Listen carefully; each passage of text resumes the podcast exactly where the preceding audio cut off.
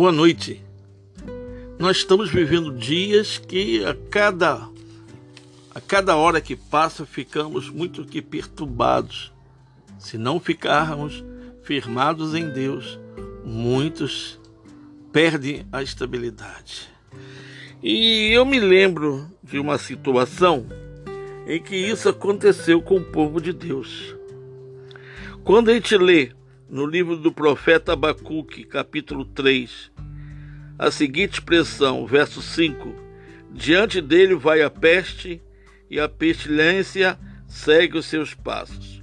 Ele para e faz tremer a terra, olha e sacode as nações, esmigalha-se os montes primitivos, os outeiros eternos se abatem, os caminhos de Deus são eternos.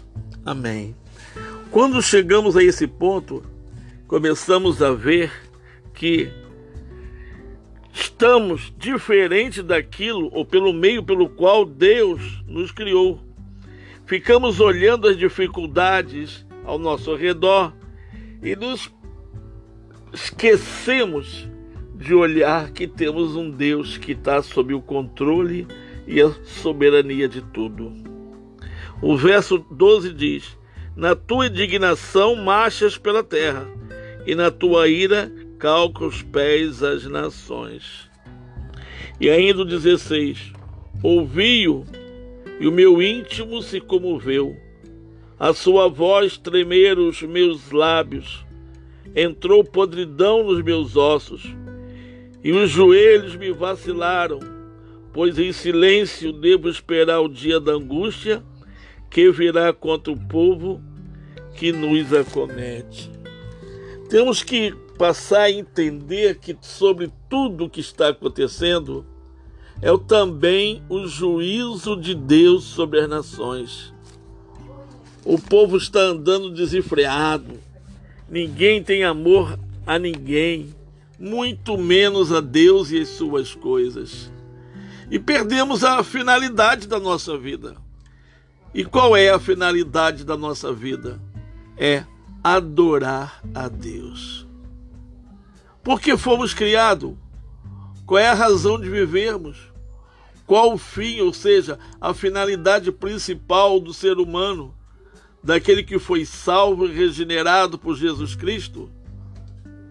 O apóstolo João nos diz: Mas vem a hora e já chegou em que os verdadeiros adoradores adorarão o Pai em espírito e em verdade, porque são estes que o Pai procura para seus adoradores. Deus é espírito, e importa que seus adoradores o adorem em espírito e em verdade. Evangelho segundo João, capítulo 4, 23 e 24.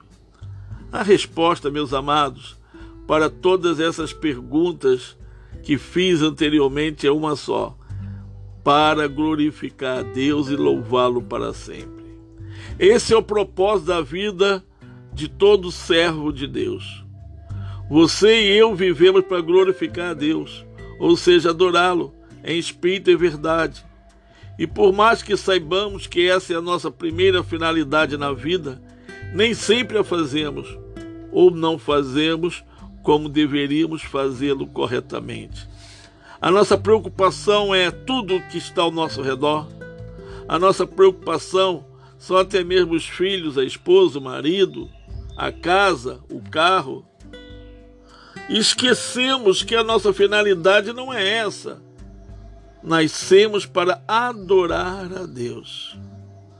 Ou se estamos adorando muitas vezes, vemos uma, uma pergunta na nossa mente: Será que eu estou adorando a Deus em espírito e em verdade? Só existe uma maneira de adorar a Deus em espírito e em verdade. Quando nossas vidas estiverem sendo conduzidas pelo Espírito Santo de Deus. O texto de João que citei anteriormente nos diz que são estes que o Pai procura para seus adoradores. Logo, há adoração e adoradores que não agradam a Deus, pois ele está procurando verdadeiros adoradores que o adorem em espírito e em verdade. A verdadeira adoração deve sair de um coração sincero e verdadeiro, pois Deus não se agrada de atitudes mentirosas.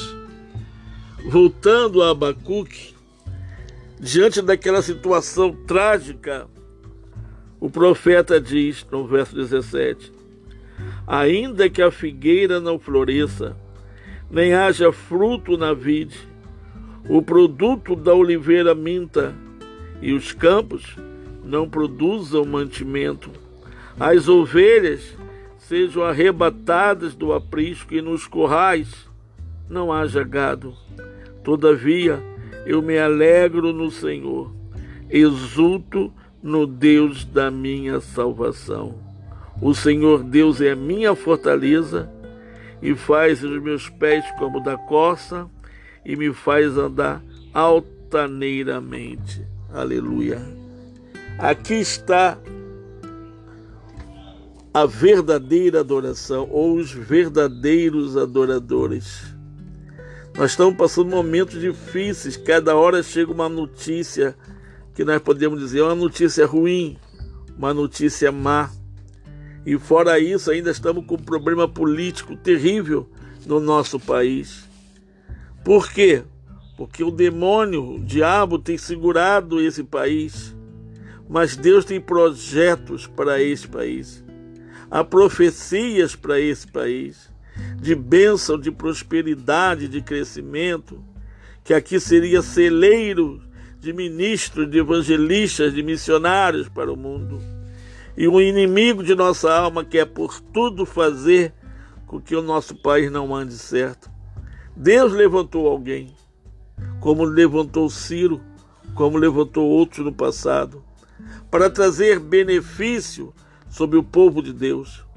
Meu irmão, minha irmã, precisamos ter essa visão de verdadeiros adoradores, de pessoas que adorem a Deus. Nosso país vai sair dessa situação. E ainda que a figueira não floresça, ainda que os campos não produzam mantimento, ainda que os animais foram arrebatados do aprisco, todavia eu me alegro no Senhor. Se alegre em Deus, minha irmã. Se alegre em Deus, meu irmão. Não se deixe abater por essa situação. Não se deixe abater por nada que possa vir. O seu Deus é maior. O seu Deus é maior do que todas essas coisas. E quando ele nos fez, ele fez e determinou quando nenhum dos nossos dias ainda havia. Então ele sabe o que vai acontecer conosco. Ele sabe o que vai acontecer. E sabendo do que vai acontecer, ele sabe também que nós vamos precisar dele, vamos clamar, e quando clamarmos, ele vai estar pronto para nos atender. Meus amados, precisamos amar o Senhor e louvá-lo, bendizer o seu nome que darei ao Senhor por todos os seus benefícios para comigo. São muitos benefícios. Que Deus te abençoe. Que Deus nos abençoe. Que Deus nos dê força para enfrentar essa situação. E outras mais que virão. Problemas outros virão. Mas nós temos o Senhor que está conosco. Compramos o nosso verdadeiro papel, que é adorar a Deus diante de qualquer circunstância. Deus te abençoe. Seja você um adorador, seja sua casa uma casa de adoradores. Seja você ou vocês uma igreja de adoradores. Em nome de Jesus. Aqui, Reverendo Jonas de Sá de Souza. Deus vos abençoe e guarde.